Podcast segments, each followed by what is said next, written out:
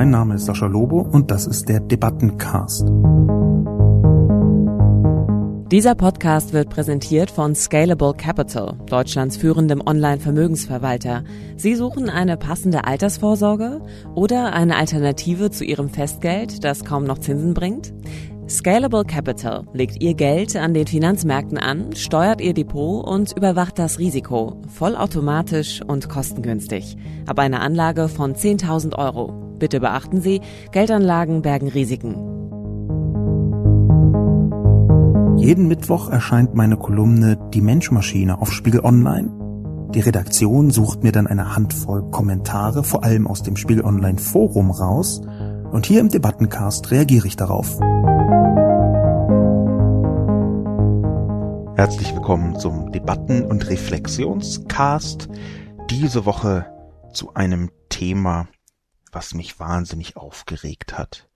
Die Kolumne, die ich geschrieben habe, war eine Antwort, eine Replik auf Volker Kauder.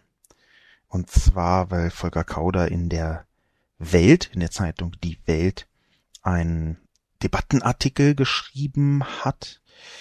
Dieser Debattenartikel, den habe ich als grotesk unverschämt empfunden. Und obwohl ich am Anfang eigentlich geplant habe, einigermaßen ruhig zu antworten und Argument für Argument entweder zu widerlegen oder äh, anders zu besprechen, als Kauder das dort vorstellt, habe ich auf einmal gemerkt, ich möchte das nicht ruhig widerlegen. Ich möchte wütend sein dieser Artikel ist eine Unverschämtheit und das ist, denke ich, in meiner Kolumne hätte hätte Kupferkabel auch ein wenig durchgeschieden. Zunächst die Zusammenfassung. Replik auf Volker Kauder. Hätte, hätte Kupferkabel.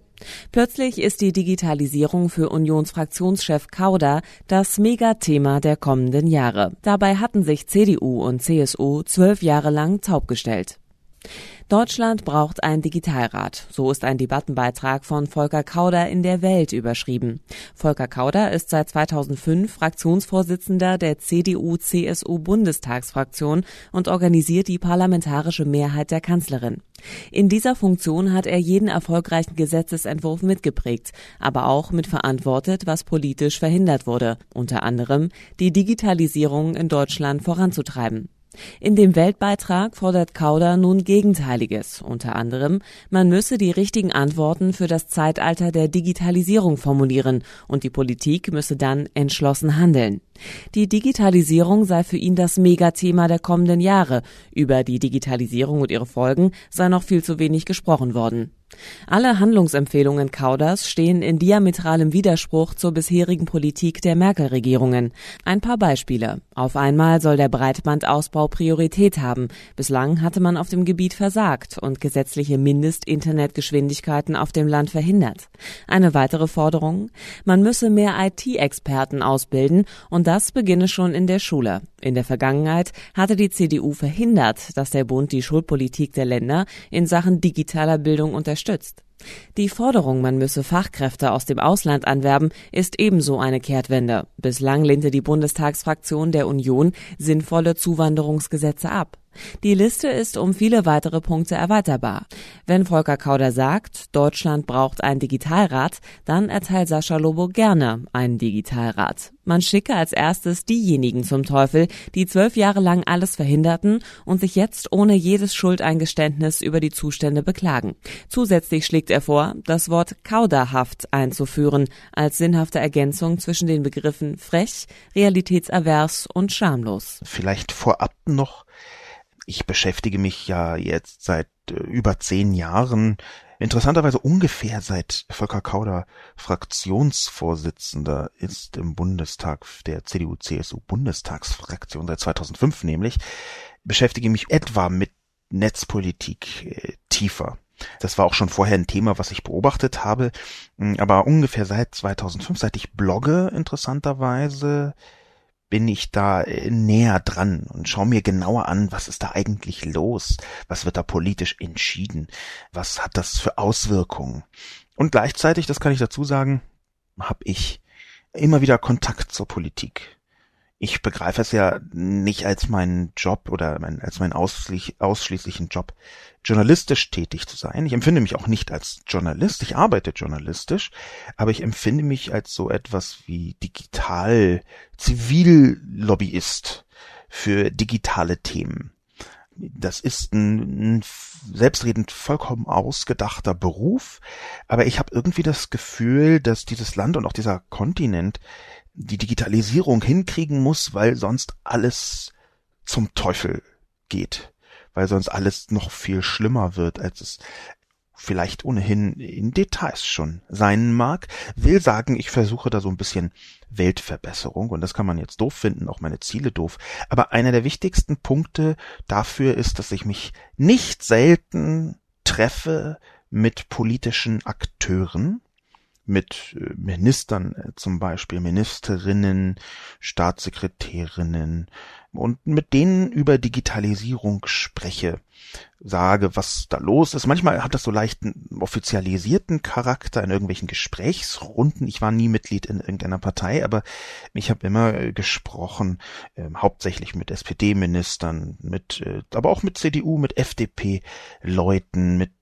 also ich bin da politisch ja ganz offen e-, eher rot-grün oder grün-rot in letzter Zeit vielleicht sogar, aber äh, zu sprechen mit demokratischen Politikern halte ich für sinnvoll und richtig.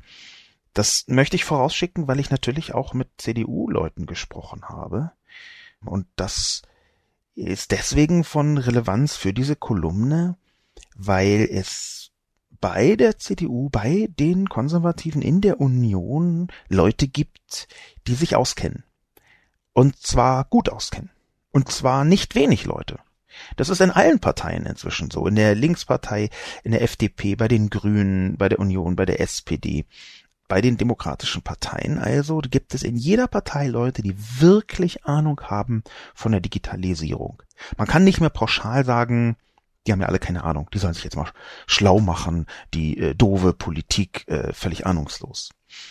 Und es sagt aus genau diesem Grund eine ganze Menge, dass in der Fraktion, in der Unionsfraktion im Bundestag seit vielen Jahren Menschen sitzen, die sich wirklich gut auskennen, die oft andere politische Haltungen haben, auch in digitalen Bereichen als ich, aber die sich völlig zweifellos gut auskennen und dass dann deren Chef deren Fraktionsvorsitzender Kauder einen solchen Artikel schreiben kann. Das sagt auch etwas über die Strukturen im Parlament. Die Kommentare waren zum so überwiegenden Teil positiv. Also auf Twitter war, glaube ich, eine Zustimmungsrate von so 98, 99 Prozent, was es etwas schwieriger macht, da so eine Debatte im Sinne des Debatten- und Reflexionscastes draus zu machen. Denn natürlich ist es für mich sinnvoller, wenn ich Kommentare habe, mit denen ich mich auseinandersetzen kann, die in eine andere Richtung gehen.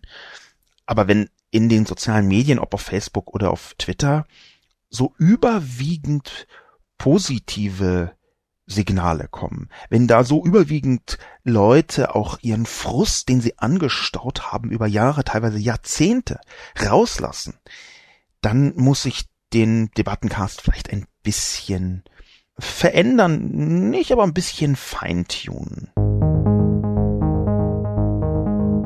Beginnen möchte ich mit interessanterweise einem Tweet von einer Person aus der FDP, nicht irgendeiner Person aus der FDP, sondern Nicola Beer, die Generalsekretärin der FDP, die ist Bundestagsabgeordnete, die war mal Kultusministerin in Hessen und Staatssekretärin die ist also eine politisch sehr umtriebige Person, ist eine der bekanntesten Politikerinnen in der FDP und die hat getwittert, es ist viel schlimmer, als Sascha Lobo beschreibt. Wir verspielen sämtliche wirtschaftliche Zukunftschancen unseres Landes. Ich halte diese Replik für, also von Nicola Bär, für etwas zweischneidig, um es freundlich zu sagen. Ich freue mich natürlich immer, wenn mir äh, jemand Recht gibt, der ein demokratisches Rechtsverständnis hat, sonst freue ich mich nicht. Aber äh, wenn eine Demokratie als Basis, da freue ich mich erstmal. Aber in diesem Kontext ist, das haben auch einige andere bemerkt, ist es doch bisschen verstörend, dass Nicola Bär offenbar sagt, wir verspielen sämtliche wirtschaftliche Zukunftschancen und gleichzeitig ist die FDP nicht in die Regierung gegangen. Das ist so ein bisschen wie man sieht, das Auto fährt auf den Abgrund zu und sagt, Nö, aber ich würde es jetzt nicht woanders hin steuern wollen. Natürlich ist das jetzt nur ein Detail und natürlich ist Nicola Bär da ziemlich sicher nicht die einzige Person, die darüber entscheidet. Vielleicht entscheidet sie sogar gar nicht. Das, äh, man guckt ja nicht rein in solche Parteien. Aber das ist die eine Merkwürdigkeit. Die andere Merkwürdigkeit ist meiner Ansicht nach könnte man von der FDP schon erwarten, dass sie da selber drauf antwortet, zum einen, was dann aber bedeuten würde, dass sie sich auch mit ihrem eigenen Övre auseinandersetzen muss, denn Schwarz-Gelb war zwischendurch auch an der Macht. Nicola Bär hat da meinen Artikel verlinkt und nicht so 100%ig vielleicht gelesen oder es war ihr egal oder sie hat es überspielt, dass zwischendurch vier Jahre FDP-Regierung da war, die auch stark gewütet haben mindestens zwei, drei, vier Punkte in meinem Artikel, die ich Volker Kauder mit anlaste, weil er immer mitverantwortlich ist. Er organisiert die Mehrheiten. Mindestens vier Punkte, drei oder vier Punkte sind auch direkt der FDP zuzuordnen. Die FDP war auch diejenige, die das Leistungsschutzrecht mitgetragen hat. Als ein Beispiel. Die FDP hat einmal kurz vor Ende der Legislatur 2013 im Alleingang den Universaldienst abgeschossen. Der wurde dann zwar meines Wissens nochmal abgeschossen in der darauf folgenden großen Koalition, dann eben von der Unionsfraktion, die äh, SPD hatte das nach vorne bringen wollen, aber auch die FDP hat diesen Universaldienst abgeschossen, parlamentarisch. Insofern ist, so sehr ich mich freue, dass Frau Bär mir hier zustimmt, das schon so ein bisschen stark parteipolitisch gefärbt.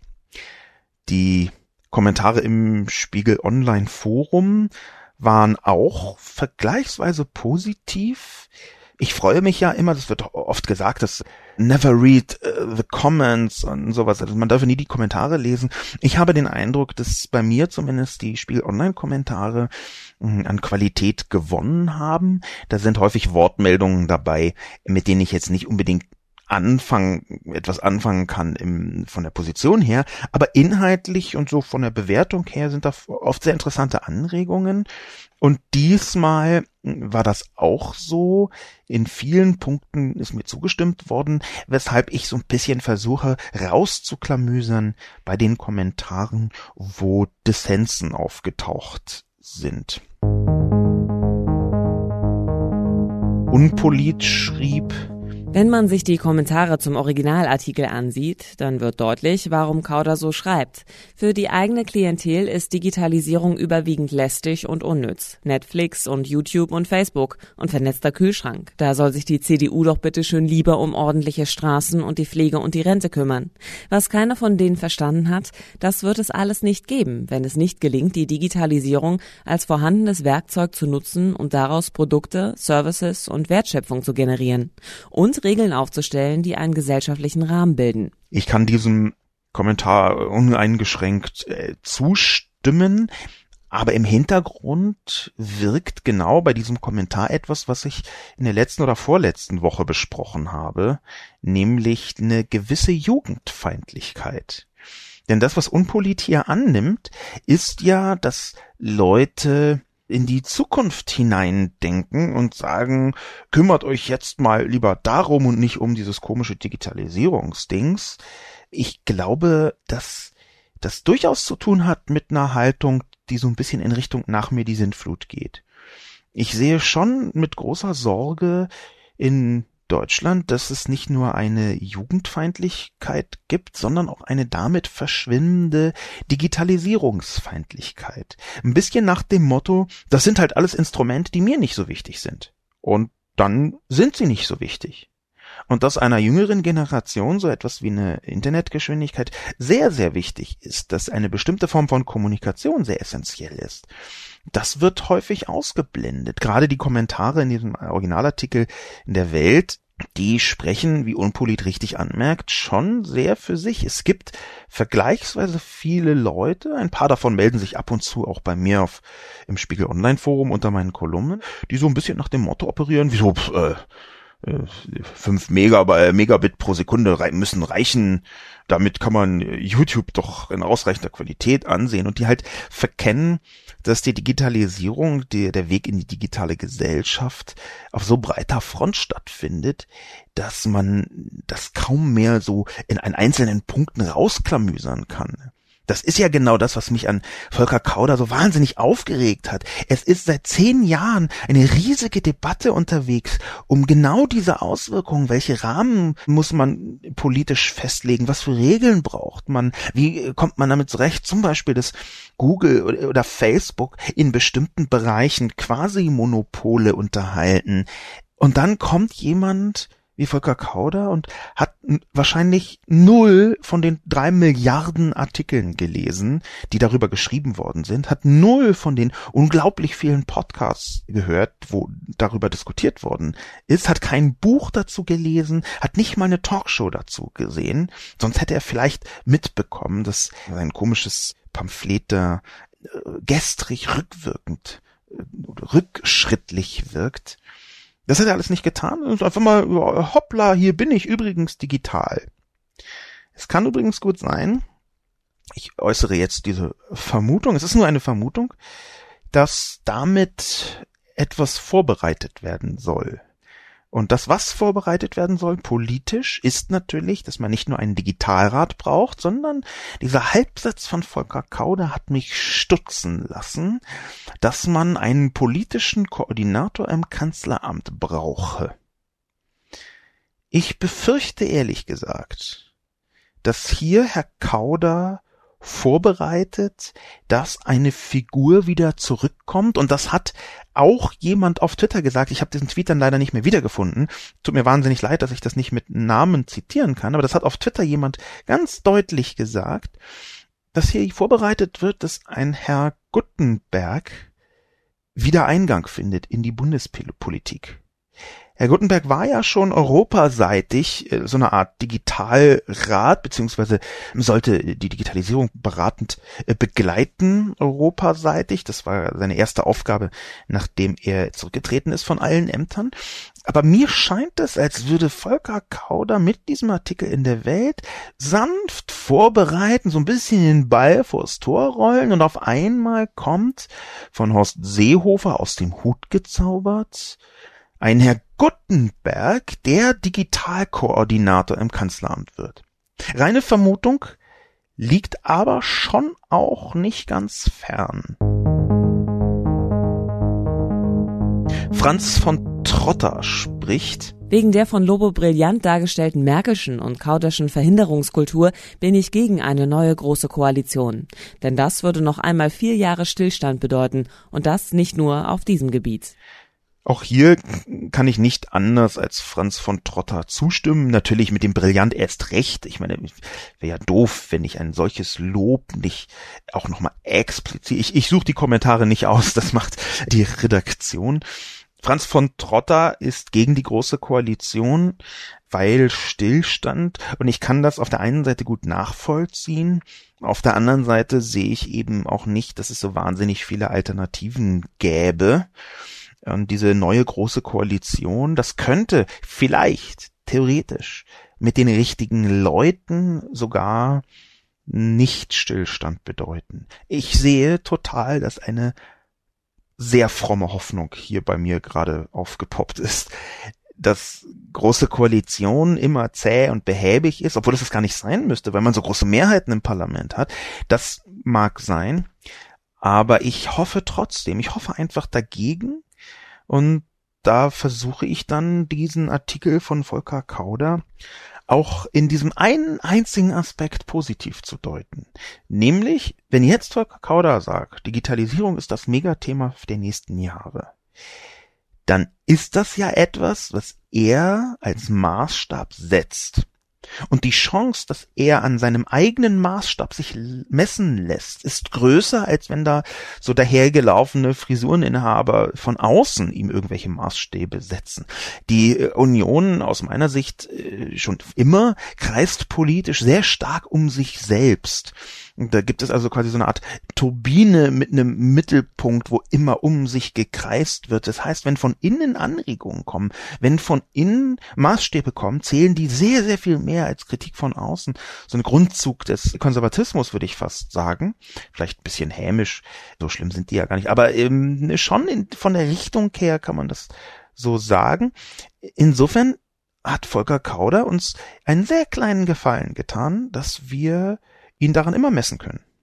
Nicht, dass ich nicht schon 117 Kolumnen geschrieben hätte, wo genau der eigene Maßstab der Konservativen überhaupt nicht eingehalten wird. Ja, wenn man irgendwie von Law and Order spricht und äh, bizarrerweise unter Law nicht Grundgesetz versteht und deswegen Grundrechte missachtet, wie es bei der Späh-Affäre um NSA und BND geschehen ist, dann lässt man sich überhaupt nicht an den eigenen Maßstäben messen. Aber immerhin gibt es jetzt diesen Maßstab. Und das ist der eine positive Aspekt, den ich hier von Volker Kauder mitnehmen möchte. Hanno 3010 schreibt, wir waren so dicht dran und das schon vor über 35 Jahren. Und verlinkt dann einen Artikel in der Wirtschaftswoche, der vor einigen Tagen erschienen ist, wo Altkanzler Schmidt Digitalpolitik machen wollte, und zwar mit Hilfe von Glasfaser noch bevor irgendetwas in Richtung Internet zu erkennen war, nämlich 1981, hat offenbar Bundeskanzler Schmidt, Helmut Schmidt, Glasfaser verlegen lassen wollen. Warum, in welchem Kontext, wie das da geschehen ist, habe ich nicht im Detail recherchieren können, aber 1981 gab es eine Kabinettssitzung, wo das Bundeskabinett unter dem damaligen Postminister Kurt Gscheitle von der SPD einen 30-Jahresplan vorgelegt hat. Das gab es damals, 30-Jahrespläne. Ich weiß gar nicht, ob das überhaupt noch äh, heute aktuell ist mit einer Bundeskanzlerin, die auf Sicht äh, fährt und bei der schon drei Jahrespläne also aus meiner Perspektive völlig over the top wären. Da gab es in den Anfang der 80er offenbar 30 Jahrespläne, wo ab 1985 die Bundespost das gesamte Bundesgebiet mit Glasfaser verkabeln sollte. Damals immerhin jährlich drei Milliarden Mark über 30 Jahre. 2015 wäre dann Westdeutschland zumindest komplett mit Glasfaser versorgt gewesen und dann soll Helmut Kohl das gekippt haben zugunsten von TV-Netzen. Und da muss man natürlich ehrlicherweise sagen, hinterher ist man immer sehr, sehr viel schlauer. Ich befürchte, wir hätten nicht so einfach sagen können, ja, ach, Helmut Schmidt, der hellsichtige Typ und Helmut Kohl, der Vollidiot. Nee, das, da macht man sich's etwas einfach. Aber sehr interessant, dass Helmut Schmidt bzw. sein Kabinett damals schon in Infrastrukturen gedacht hat, und zwar in nicht zwingend proprietären Infrastrukturen. Denn das, der riesige Unterschied ist ein technologischer zwischen einem TV Verkabelungsnetz und einem Datennetz. Ein TV-Verkabelungsnetz ist sehr schmal aufgestellt und muss zentral kontrolliert werden von den Kanälen her, die darüber ausgespielt werden können. Es hat ja einen Grund, warum ich im Kabelfernsehen eine bestimmte Anzahl von Kanälen nur habe. Das war zwar äh, früher weniger und ist dann mehr geworden, aber die TV-Verkabelung war zumindest damals über lange Zeit nicht etwas wie eine Datenverkabelung, über die ein Netz laufen kann, sondern die brauchte eine bestimmte Form von Technologie, wo auch in den 70er und 80er Jahren erbitterte Kämpfe äh, gefochten worden sind übrigens. Und erst mit dem äh, Hypertext Transfer Protocol mit HTTP ist klar geworden, dass man die Bespielung von so etwas wie Glasfaser, von so etwas wie Datenkabeln auch nicht proprietär lösen kann, um es mal etwas sehr vereinfacht zu formulieren. Das heißt, damals ist schon eine Richtung gelegt worden, Allerdings muss ich nochmal betonen, ich finde Kohl grauenvoll, die, die Zeit äh, unter ihm bis 1998 in ganz vielen Dimensionen schlimm gefunden. Aber das wäre jetzt ein Punkt, wo ich ihn tendenziell nicht unbedingt nur Vorwürfe machen wollen würde. Wir haben immer ein TV-Netz bekommen und das war ja auch ganz schön. Viele schöne neue Kanäle, Privatfernsehen, das ist auch schön. Harald Demokrat schreibt, diese Politiker haben das Land verkommen lassen. Es ist nicht nur die Netzstruktur, Ausstattung, es ist die gesamte Infrastruktur in diesem Land. Straßen, Brücken, Versorgung, Schulen, Bildung, Pflege, alles marode. Ich verstehe die Wähler nicht, aber jetzt kommen die Quittungen, die die kommenden Generationen ausbaden müssen. Ich habe oft Probleme mit Kommentaren, die so ein bisschen die da oben, die alle diese Politiker. Ich würde mich freuen, wenn diese Kritik präziser geschossen wird. Wenn man Ross und Reiter nennt und auch die Richtung des, die das Pferd genommen hat gewissermaßen. Wenn man also nicht sagt, die bösen Politiker, sondern wenn man das so tut, wie ich das äh, für mich selber als Anspruch auch gemacht habe, nämlich auf Volker Kauder und auf seine Entscheidungen, auf seine Mitverantwortung ganz präzise sagen, warum war das schlecht, wer hat das gemacht, was war da schlecht. Ich glaube, dass das eine grundsätzliche Frage ist, dass man wenn man zu allgemein kritisiert die Politik, dass man dann eher so einer Politik und Parteien und irgendwie auch Demokratiemüdigkeit Vorschub leistet. Eine Verdrossenheit kann auch dadurch entstehen, indem man zu diffus und zu pauschalisiert schimpft. Leider ist bei Harald Demokrat die Essenz inhaltlich nicht falsch. Denn die Infrastruktur in Deutschland, die ist tatsächlich sehr viel schlechter, sehr, sehr, sehr viel schlechter, als es dieses substanziell reiche Land verdient hätte. Straßen, Brücken, Versorgung, Schulen, Bildung, Pflege, alles marode, das ist nicht prinzipiell falsch. Es ist ein bisschen vereinfacht, es ist ein bisschen pauschalisiert. Aber ich war äh, vor einigen Tagen in Duisburg und habe dort einen Vortrag gehalten und habe dann mit Leuten gesprochen über das Ruhrgebiet. Es war in einem Bereich Logistik, Unternehmer und Unternehmerinnen im Bereich Logistik, mit denen ich gesprochen habe. Und die haben Probleme. Die haben wirklich Probleme, weil sie Straßenbrücken brauchen und die teilweise gesperrt sind oder eben für LKWs gesperrt sein müssen, weil sie über Jahre nicht ausgebessert worden sind. Von der digitalen Infrastruktur möchte ich gar nicht anfangen, die ist ja schon besprochen im Artikel. Auch da könnte man noch unendlich viele Geschichten erzählen und eine wäre trauriger als die andere, die Pflege, auch da sehe ich große Defizite. Ich glaube schon, dass die Ära Merkel eine Ära des Stillstands war und vielleicht auch noch bleiben wird, da habe ich ja gerade schon drüber gesprochen. Aber trotzdem möchte ich, auch wenn sehr viel schief läuft, immer dazu aufrufen, dass man nicht pauschalisiert kritisiert, sondern dass man immer versucht, präzise zu sein. Das war ja auch einer der Gründe, warum ich für jeden einzelnen Punkt bei dieser Schimpftirade gegen Volker Kauder rausgesucht habe, wo genau verlinkt zwischen Bundestagsdokumenten und anderen Artikeln in seriösen Medien bis hin zu Studien, die ich da reingebaut habe, dass man genau sagt, wo ist es wann wie schief gegangen. Essig-Ester sagt, war doch irgendwie klar, oder? Für mich war abzusehen, dass sich wieder mal ein ranghoher Politiker im Zuge der Regierungsbildung zum Thema Digitalisierung äußert. Dann wird in blumigen Worten und mit viel Optimismus der Weg ins neue digitale Zeitalter beschrieben und versichert, dass dieses Thema unserer zukünftigen Regierung ganz, ganz doll wichtig ist. Die Analyse der vergangenen Jahre zeigt allerdings, wie im Artikel sehr schön beschrieben, dass die Digitalisierung in den Planungen wohl eher eine untergeordnete bzw. gar keine Rolle spielen wird. Im Zweifel ist entweder kein Geld da oder man kann sich wegen irgendwelcher Belanglosigkeiten nicht einigen. Ich sehe das Ganze als ein generelles Problem der Politik und fokussiere diesbezüglich nicht nur Merkel bzw. die CDU-CSU.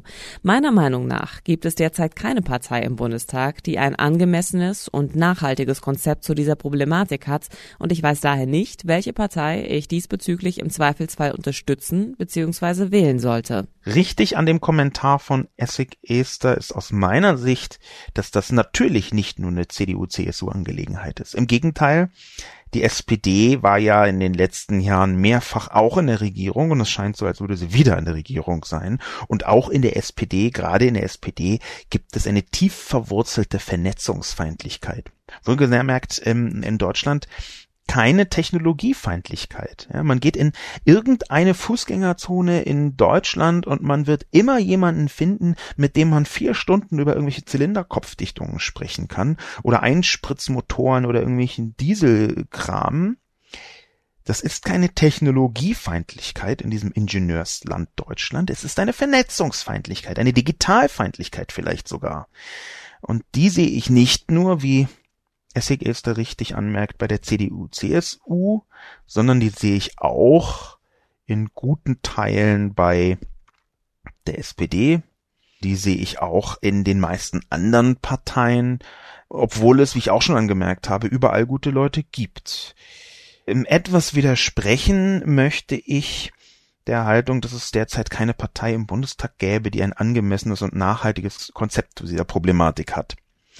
Ich sehe sowohl im bürgerlichen Lager wie auch im linksliberalen Lager jeweils mindestens eine Partei, die da nicht völlig falsch unterwegs ist. Im bürgerlichen Lager ist die FDP, zumindest nach dem, was sie lautstark sagt, durchaus digital interessiert. Ihr Oeuvre 2009 bis 2013 war vorsichtig gesagt unüberzeugend, unvorsichtig gesagt auch Schrott. Aber ich mag schon zugestehen, dass inzwischen dort Leute sind, die mächtiger sind, dass vor allem die Vorsitzenden der FDP, die ganz vorne äh, die Politik mitprägen, sehr viel digitaler unterwegs sind. Man kann ja von Christian Lindner halten, äh, was man möchte und viele tun ja auch genau das, aber ich sehe schon, dass der Fokus auf digital bei ihm größer ist als bei anderen, schon allein, weil er eine Idee jünger ist. Das also im bürgerlichen Lager und im eher linksliberalen Lager sehe ich äh, zuallererst die Grünen, die da einzelne Personen haben, die äh, zum einen führend sind und sich auch äh, äußern und zum zweiten auch Debatten bestimmt sind. Über Robert Habeck weiß ich bisher noch zu wenig, was er an digitaler Haltung selbst vertritt, aber jemand wie Konstantin von Notz, den ich schätze, der äh, kennt sich sehr gut im Netz aus und der setzt aus meiner Sicht auch die richtigen Prioritäten. Äh, man hat seine politische Haltung zur Digitalisierung in vielen einzelnen Ausschüssen verfolgen können. Es gäbe also Parteien im Bundestag für verschiedene Geschmacksrichtungen, die das hinkriegen.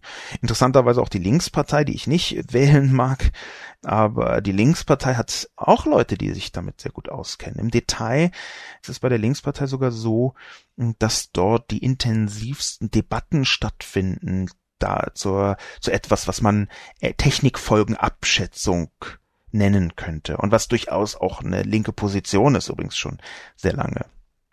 Wir haben Parteien im Bundestag, die dort Konzepte haben. Ob die jetzt angemessen und nachhaltig sind, das ist natürlich dann wieder ein bisschen eine persönliche Einschätzung. Aber das macht es ja umso trauriger, dass da schon so lange nichts geschehen ist. Das habe ich Eingangs erwähnt. Ganz viele Leute im Bundestag kennen sich aus. Es ist nicht so, dass die Politik ahnungslos ist. Und das ist leider ein Umstand, der das Ganze noch ein bisschen schlimmer macht und nicht besser. Ja, wenn es wenigstens die Lösung wäre, da Wissen hineinzutragen. Aber das Wissen ist da. Und zwar auch in, in erheblicher Menge. Es gibt einzelne Leute in allen Parteien, Jimmy Schulz in der FDP zum Beispiel, der erwähnte Konstantin von Notz bei den Grünen. Es gibt bei der CDU den Generalsekretär Peter Tauber, der digital sich auskennt. Äh, es gibt wirklich überall Leute, die sich damit auskennen, vielleicht nicht bis in die Details hinein, aber wenn man so ein gewisses Gefühl dafür hat, dann weiß man ja auch, wo das eigene Wissen aufhört. Und das würde ich bei wirklich einer großen Zahl der Leute sehen. Jetzt der andere Generalsekretär der SPD, der junge dazugekommene Lars, der ist natürlich auch vergleichsweise digital orientiert. Ich habe auch da mit ihm häufig reden können. Glaube, er war auch in der Enquete-Kommission. Ähm, da gibt es überall Leute, die sich auskennen. Da gibt es überall Menschen, die wissen, wie es geht. Schlimm natürlich, dass da deswegen trotzdem, obwohl dass Leute sich auskennen, nichts passiert. Wenig passiert. Viel verhindert wird. Aber jetzt kommt Volker Kauder und es wird alles gut. Volker Kauder ist jetzt auf unserer Seite. Hurra, ich kann es noch gar nicht fassen. Ich bin richtig glücklich, dass Volker Kauder jetzt zu uns in die Digitalisierungsfraktion rübergewechselt ist und mitdebattiert. Ich würde mich so freuen, mich mal mit Volker Kauder zusammenzusetzen, auf einen kleinen Schnack und ihn zu fragen, warum es nur verdammte zwölf Jahre gedauert hat, bis er begriffen hat, dass die Digitalisierung essentiell ist für die Zukunft dieses Landes. Zur Erinnerung, dieser Podcast wird präsentiert von Scalable Capital, Deutschlands führendem Online-Vermögensverwalter. Professionell, bequem und kostengünstig. Haha. 1960 schreibt Nicht nur diese Baustelle. Breitbandausbau, Digitalisierung, Umweltschutz, Infrastruktur, Altersarmut, Fliegenotstand, Energiewende verhunzt und so weiter. Wenn man es sich recht überlegt, hat die Merkel-Regierung viel verhindert, aber wenig geschafft. Die Wirtschaft läuft? Klar, wäre sie aber auch ohne Merkel. Irgendwie fällt mir nichts ein, was diese Regierung an wirklich wichtigen Projekten auf den Weg gebracht hätte. Eine pessimistische Einschätzung an schlechten Tagen teile ich sie, an guten Tagen versuche ich zu differenzieren und sehe ja auch schon, dass die Ära Merkel, so oft ich Frau Merkel kritisiert habe, und ich glaube, ich habe über 100 Artikel geschrieben, allein auf Spiegel Online, die direkt oder indirekt Frau Merkel harsch bis sehr harsch attackieren in dem, was sie im digitalen Kontext tut. Aber wenn man sich überlegen sollte, was sind da wichtige Projekte, dann waren das reaktive Projekte, dass Deutschland die Finanzkrise einigermaßen gut durchstanden hat, das halte ich jetzt schon auch für eines der Verdienste der Regierung Merkel. Hätte ich jetzt nie gedacht, dass ich das so einfach sage, aber es, man, vielleicht muss man da auch einfach mal das laut aussprechen. Dass das zu einem guten Teil auf Kosten anderer europäischer Länder geschehen ist, ist absolut richtig und besorgniserregend in vielen Details. Da sehe ich noch viel eher den Herrn Wolfgang Schäuble mit an vorderster Verantwortlichkeitsfront, was die schwarze Null angeht, diese grauenvolle schwarze Null, auch dagegen habe ich schon mal was geschrieben. Aber das hängt sehr eng miteinander zusammen dass ähm, Frau Merkel vor allem deswegen diese großen, wirklich wichtigen Projekte nicht mit auf den Weg gebracht hat, weil ihr Überprojekt die schwarze Null zu sein schien. Und die schwarze Null bedeutet, dass man seine Ausgaben reduziert, seine Investitionen reduziert, weniger Geld in die öffentlichen Güter hineinsteckt, weniger Geld übrig hat, um zum Beispiel bestimmte Technologien zu stützen und natürlich weniger Geld für Soziales hat. Das ist ja der Grund, warum ich das Großprojekt der Ära Merkel, die schwarze Null, für schlecht halte.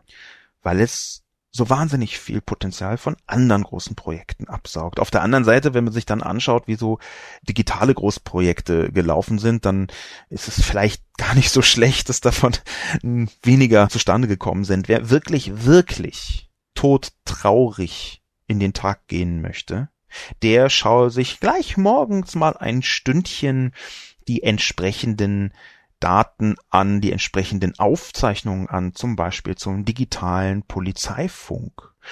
Ein unglaublich grauenvolles Thema. Die Summen, um die es da geht, sind neunstellige Summen. Wir reden hier also von neunstelligen Geldern, die für einen digitalen Polizeifunk auf den Weg gebracht worden sein sollen. Ich muss hier im Vermutungskontext sprechen. Auf jeden Fall neustellig sind andere europäische Vorhaben. Wer mindestens genauso erschüttert und traurig sein will wie beim digitalen Polizeifunk, sollte mal googeln zum Stichwort Quaero. Q-U-A-E-R-O. Quaero. Quaero sollte der Google-Killer werden von Europa. Er ist nie über einen merkwürdigen Prototyp hinausgekommen, aber hat trotzdem ebenfalls eine neunstellige Eurosumme gekostet. Eine neunstellige Eurosumme. Ich freue mich für jeden Forscher, der da sein Forschungsprojekt reingeschossen hat, aber hunderte Millionen Euro auszugeben für digitale Großprojekte, wo am Ende nichts rauskommt, nichts, buchstäblich nichts, das macht mir nicht Mut für neue, große, goldene Digitalprojekte der Ära Merkel. 111 ich 111 schreibt Politik von alten Männern für alte Männer. Gilt auch für Frauen und Junge mit dem IT-Verständnis eines Apfelkuchens. Tja, wenn man Pferdekutschenfahrer für die Motorisierung eines Landes zuständig macht, darf man sich nicht wundern, wenn man weiterhin mit Droschken fährt. Dieser Vorwurf geht an die Parteien und Wählerinnen. Ich hatte damals noch über die Neuland-Anekdote gelacht. Heute lache ich nicht mehr. Es gilt zurzeit, dass sich die Politik von technischen und gesellschaftlichen Veränderungen so überfahren lässt, dass aus lauter Furcht oder vor Unverständnis keine Anpassung der Politik an die Realität erfolgt. Es wird leider Zeit für ein Technokratensystem. Also jeder Politiker darf, soll und muss sich nur noch auf dem Feld betätigen, wovon er Ahnung hat. Dann ist auch Schluss mit dem Ringtausch vom Kultusminister zum Verteidigungsminister und zur Innenministerin und so weiter. Dem einen Teil würde ich in der Tendenz zustimmen diesem Kommentar von 111 ich 111, nämlich dass natürlich auch die persönlichen direkten Umgebungen, die nicht besonders digital geprägt sind, zum Beispiel bei Herrn Kauder, mitentscheidend sind über die eigenen Priorisierungen. Und dass das natürlich auch für Wählerinnen und Parteien selbst gilt. Deutschland gehört zu den ältesten Ländern der Welt, das zweitälteste Land der Welt nach Japan. Und das ist aus meiner Sicht mitverantwortlich für eine gewisse Digitalfeindlichkeit. Da muss man auch gar nicht lange drüber diskutieren. Es ist völlig normal, man muss es noch nicht mal als Vorwurf formulieren, dass Leute, die, sagen wir mal, aufgewachsen sind ohne Snapchat, dass die jetzt nicht die allererste Priorität Snapchat haben, ja, im übertragenen Sinn. Uneinverstanden bei diesem Kommentar, und zwar sehr uneinverstanden, bin ich was das Technokratensystem angeht. Dass 111 ich 111 hier ein Technokratensystem fordert, halte ich für fatal. Ich glaube sogar, das wäre ungefähr das Schlimmste, was jetzt passieren könnte. Es gibt ja relativ häufig aus den digitalen Sphären Rufe nach einer Expertokratie, dass also nur Experten in den einzelnen Bereichen Politik machen sollen. Die Piraten hatten in diesem äh, Kontext einige Gedanken, aber das, das poppt immer mal wieder auf in verschiedenen Diskussionen, gerade rund um Digitalisierung. Das würde ich für fatal halten. Im Gegenteil, ich glaube sogar, dass es ein sehr großer Vorteil sein könnte, könnte wohlgemerkt, wenn die Profipolitik gemacht wird von Leuten, die wissen, wo ihr eigenes Wissen endet. Das wäre das Gegenteil von einem Technokratensystem. Das wäre ein System der repräsentativen Demokratie, wo Profipolitiker Entscheidungen treffen, indem sie ihnen von Experten dargebrachtes Wissen abwägen. Ich rufe nicht Volker Kauder dazu auf, jetzt endlich PHP zu lernen oder mal tiefer einzusteigen in die Wirkmechanismen neuronaler Netze, oder jetzt endlich mal anzufangen, irgendwie sich äh, hineinzubegeben in die Untiefen von äh, Kryptowährungen oder so. Dazu fordere ich, fordere ich ihn nicht auf. Mit der wichtigste Satz in meiner Kolumne, glaube ich, ist der vom Zuhören. Dass es eine Debatte gibt und da von der Politik zugehört wird. Was ich Volker Kauder wirklich übel nehme, ist weniger, dass er falsche Entscheidungen getroffen hat, sondern dass er Entscheidungen getroffen hat auf Grundlage von nicht hören auf Experten. Das ist ein wichtiger, ein kleiner, aber wichtiger Unterschied in einer Demokratie, dass nicht die Techniker, die Technokraten, die Sachkundigen, der Experten, wie immer man sie bezeichnet, die Entscheidungen treffen, sondern dass das die gewählte Politik macht, auf Grundlage von dargebotenem Wissen, dass man also mehr abwägt als nur die einzelnen technischen Details. Ich glaube, dass ein technokratisches System ein expertokratisches System immer Gefahr läuft, in den Totalitarismus abzugleiten. Ich glaube, dass Expertokratien kein Vorteil sind, sondern im Gegenteil, dass Experten dazu neigen, das ersehe ich auch sogar an mir selber oft, dass Experten dazu neigen, einen so verengten Fokus auf ihre eigene Welt zu haben, dass ihnen die Rücksicht auf Dinge außerhalb ihrer Welt vollkommen abgeht. Und diese fehlende Rücksicht, zum Beispiel bei Digitalisierungsapologeten häufig im sozialen Kontext oder im historischen Kontext, da sind die soziale und historische Argumente egal, weil sie ja Recht haben in ihrer Expertise. Das sehe ich und das halte ich für sehr viel gefährlicher als die Art und Weise, wie es heute eher getan wird. Wie gesagt, ich bin bei Volker Kauder wütend, dass er nicht zugehört hat und dass er auf einmal Dinge sagt, die seit 500 Jahren gesagt werden, die er aber bekämpft hat.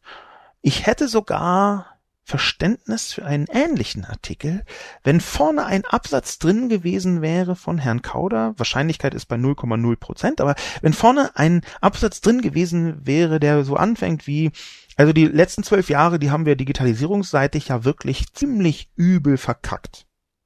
Wenn das zugegeben werden würde, dann hätte ich den Artikel anders gelesen und vielleicht auch mit mehr Verständnis. Hm, aber das ist nicht geschehen. Und trotzdem ist ein Technokratensystem aus meiner Sicht eine Katastrophe. Das darf so nicht kommen. Dark Agenda schreibt Digitalrat, Internetbotschafter, Blödsinn.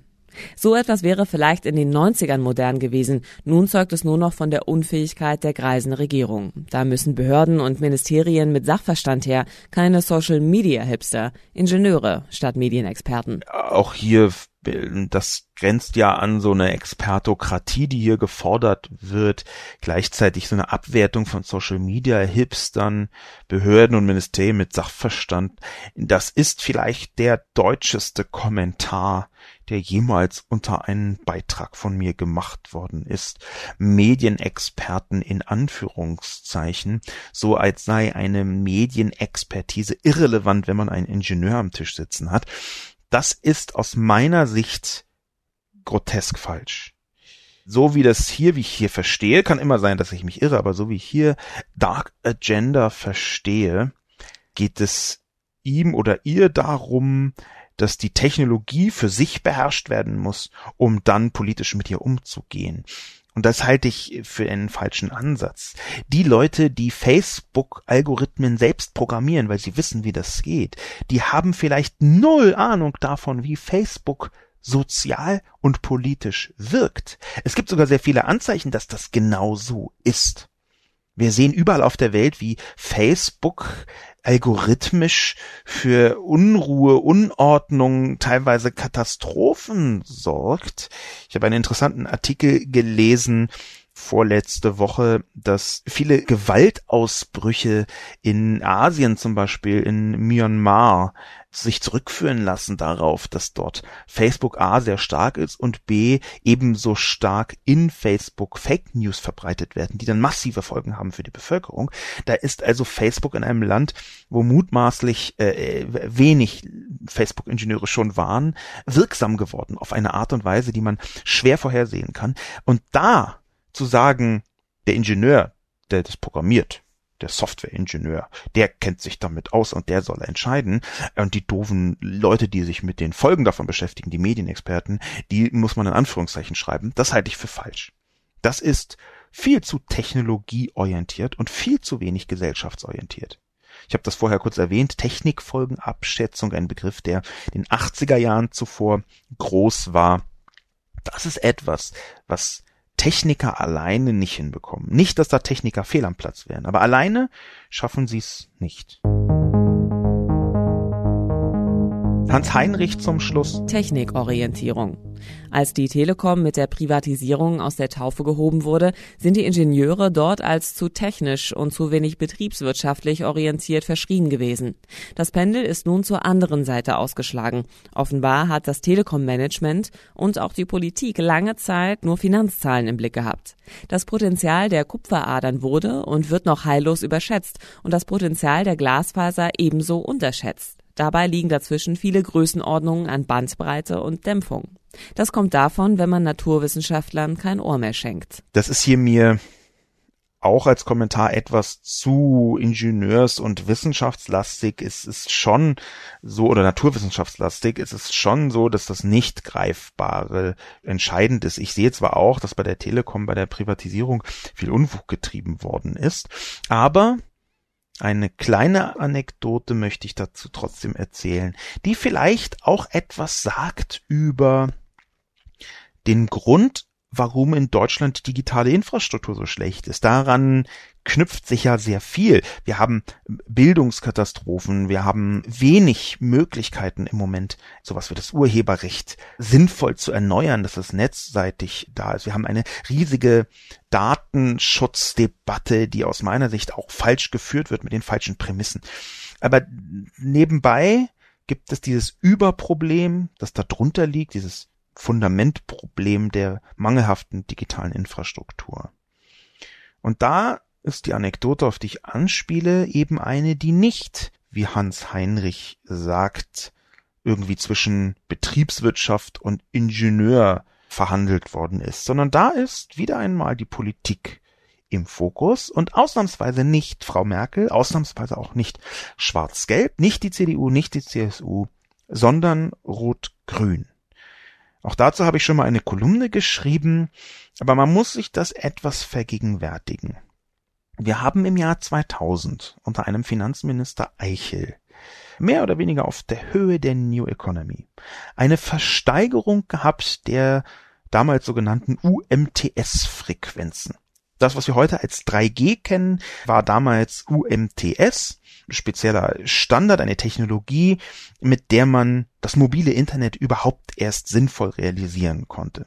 Davor gab es nur vergleichsweise langsame Technologien, aber auf einmal kamen die UMTS-Frequenzen und die hat der Staat im Jahr 2000 versteigert. Es gab mehrere Versteigerungen, die wichtigste war im Jahr 2000 und da hat sich, ich sehe das Gesicht noch vor mir, Hans Eichel aus Kassel sich wahnsinnig gefreut, dass er für ein paar Frequenzen, das ist ja nichts, was den Staat so wahnsinnig viel Investitionen kostet, dass er für ein paar Frequenzen sagenhafte 100 Milliarden D-Mark eingenommen hat. 50 Milliarden Euro hat der Staat eingenommen. Inzwischen ist Finanzkrise und das hört sich nicht mehr nach viel an, aber damals hört es sich nach irre viel an, weil es einfach auch irre viel ist. 50 Milliarden Euro von Telekom und so weiter und so fort. Der Staat hat das benutzt, um Schulden abzubauen, soweit ich mich richtig erinnere, das möge man auf Wikipedia im Detail nochmal nachlesen. Das Wichtige aber ist, dass man natürlich mit dem Verkauf der UMTS-Lizenzen in dieser Größenordnung die Unternehmen geradezu gezwungen hat, UMTS so lange und so teuer wie möglich zu vermarkten. Wenn ein Unternehmen überhaupt erstmal Geld in dieser Größenordnung investiert, auf die man, also Gelder, auf die man damals auch noch Zinsen zahlen musste sozusagen, als es noch Zinsen gab, dann muss man das wieder erwirtschaften als Unternehmen. Und das bedeutete, dass das Jahr 2000 die 50 Milliarden Euro dazu geführt haben, dass man UMTS so lange und so teuer wie möglich verkauft hat in Deutschland. Und dass man angefangen hat zu behaupten, UMTS sei auch die Lösung für die schlechte Infrastruktur im Boden. Man hat dann gesagt, wie, wir haben doch 99,7 Prozent der Bevölkerung abgedeckt mit Breitband. Komma, weil wir in bestimmten Bereichen auch so tun, als sei ein UMTS-Modem genauso schnell wie eine Kupferverkabelung oder eine Glasfaserverkabelung im Boden. Das ist schon wissenschaftlich Unfug, unter anderem deswegen, weil man die Mobilfunkfrequenzen und die Geschwindigkeiten, die dort angegeben werden, die misst man immer vergleichsweise nah am Mast. Es gibt unterschiedliche Messmethoden. Ich habe mir das mal genauer angeschaut. Im Detail ist es aber so, dass man so tut, als würde so ein Mast irgendwie 17 Quadratkilometer versorgen. Faktisch versorgt er zum einen gar nicht unendlich viele Geräte, sondern nur vergleichsweise wenig. Und zum zweiten, je weiter man von dem Mast weggeht, desto schlechter wird der Empfang und auch geringer die Datendurchsatzrate. Und das heißt, da wurde ganz viel getrickst mit den Abdeckungen und so kamen diese vielen Behauptungen zustande, wie wir haben doch längst Geschwindigkeiten, wo man eigentlich keine Geschwindigkeiten hatten. Und das war mit eine Spätfolge der UMTS-Versteigerung durch die rot-grüne Bundesregierung im Jahr 2000. Das war jetzt ein bisschen ein Bogen, der aber zeigen soll, die Katastrophe, die ich jetzt hier gesehen habe in Volker Kauders Text, die ist eigentlich älter.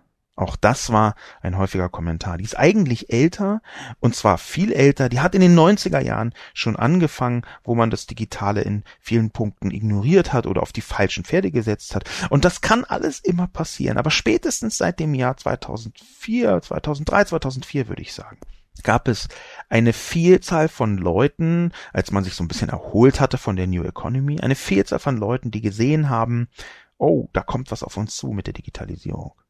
Und keine Regierung seitdem hat wirklich gehört auf das, was die Experten dort gesagt haben. Und ich rede jetzt nicht von mir, sondern ich rede jetzt wirklich von High-End Wirtschaftsexperten, die im Digitalisierungskontext schon sehr lange predigen, was man da tun soll. Es gibt ja in Deutschland einen großen digitalen Mittelstand, der, das habe ich verlinkt, der digitale Sektor der Digitalwirtschaft ist der größte Arbeitgeber inzwischen in Deutschland. Es gibt die Leute, die wissen das. Und trotzdem und das ist der traurige Schlussakkord, der uns alle sauer machen sollte.